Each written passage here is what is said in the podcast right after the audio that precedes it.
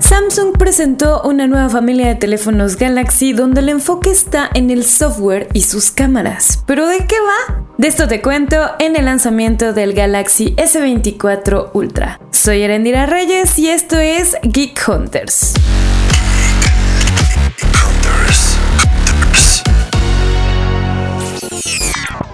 Las fotos de la luna se volvieron parte de la presentación del Galaxy S22 Ultra y el Galaxy S23 Ultra en los años anteriores, pero las mejoras del nuevo equipo complementan la atención que Samsung puso en la alianza con Google Gemini, tener fotos buenas sin ser un gran fotógrafo, y mejor aún, ser un Houdini en la búsqueda de estas imágenes en la red. Aunque los cambios en el hardware no son tan significativos entre la versión anterior y esta, muchos de los usuarios van a querer saber si vale la pena la renovación o no. Y la respuesta corta es que evalúen la nueva compra solo si vienen de hermanos menores de las familias anteriores, o sea, versiones Plus o Galaxy S22 o S23. También pueden evaluar si vienen de otros sistemas operativos. Durante las primeras pruebas que hemos hecho con este dispositivo, se nota un equipo que responde más rápidamente que su versión anterior, pero que aporta más herramientas a los usuarios gracias a la suite de inteligencia artificial que tiene.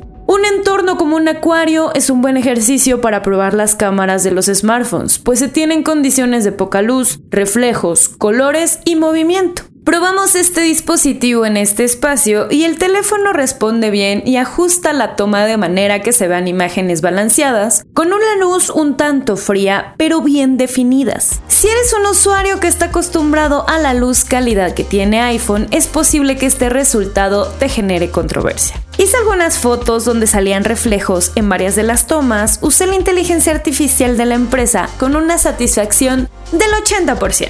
Esto porque en algunos casos la eliminación de los reflejos afectaba a la imagen completa y se terminaba viendo una fotografía borrosa. Aunque hace más sencillo que los usuarios menos avanzados tomen fotos casi profesionales, deben tener cierto conocimiento y habilidad técnica para tener mejores resultados. Si estás pensando adquirir este teléfono para borrar objetos en casi cada toma, consideraría que no es la solución a todos estos problemas, pues aunque sí da un salto enorme respecto a la inteligencia artificial para eliminar objetos que tenía Samsung hace un par de generaciones, la realidad es que no es la panacea.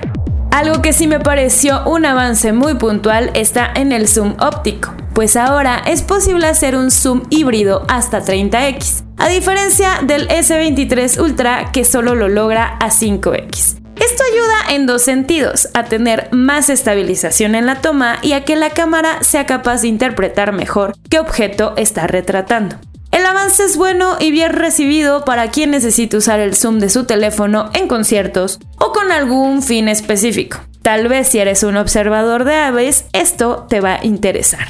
En conclusión, si quieres saber más detalles sobre la nueva familia de Samsung, ve a los contenidos que hemos hecho para ti en expansión.mx diagonal tecnología y también espera la reseña completa de esta gama de teléfonos que tendremos en breve en Geek Hunters. Mientras tanto, me despido, que tengan una gran semana.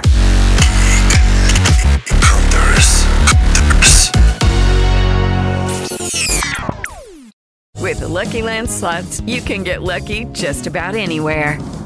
This is your captain speaking. Uh, we've got clear runway and the weather's fine, but we're just going to circle up here a while and uh, get lucky. No, no, nothing like that. It's just these cash prizes add up quick. So I suggest you sit back, keep your tray table upright, and start getting lucky. Play for free at LuckyLandSlots.com. Are you feeling lucky? No purchase necessary. Void where prohibited by law. 18 plus terms and conditions apply. See website for details.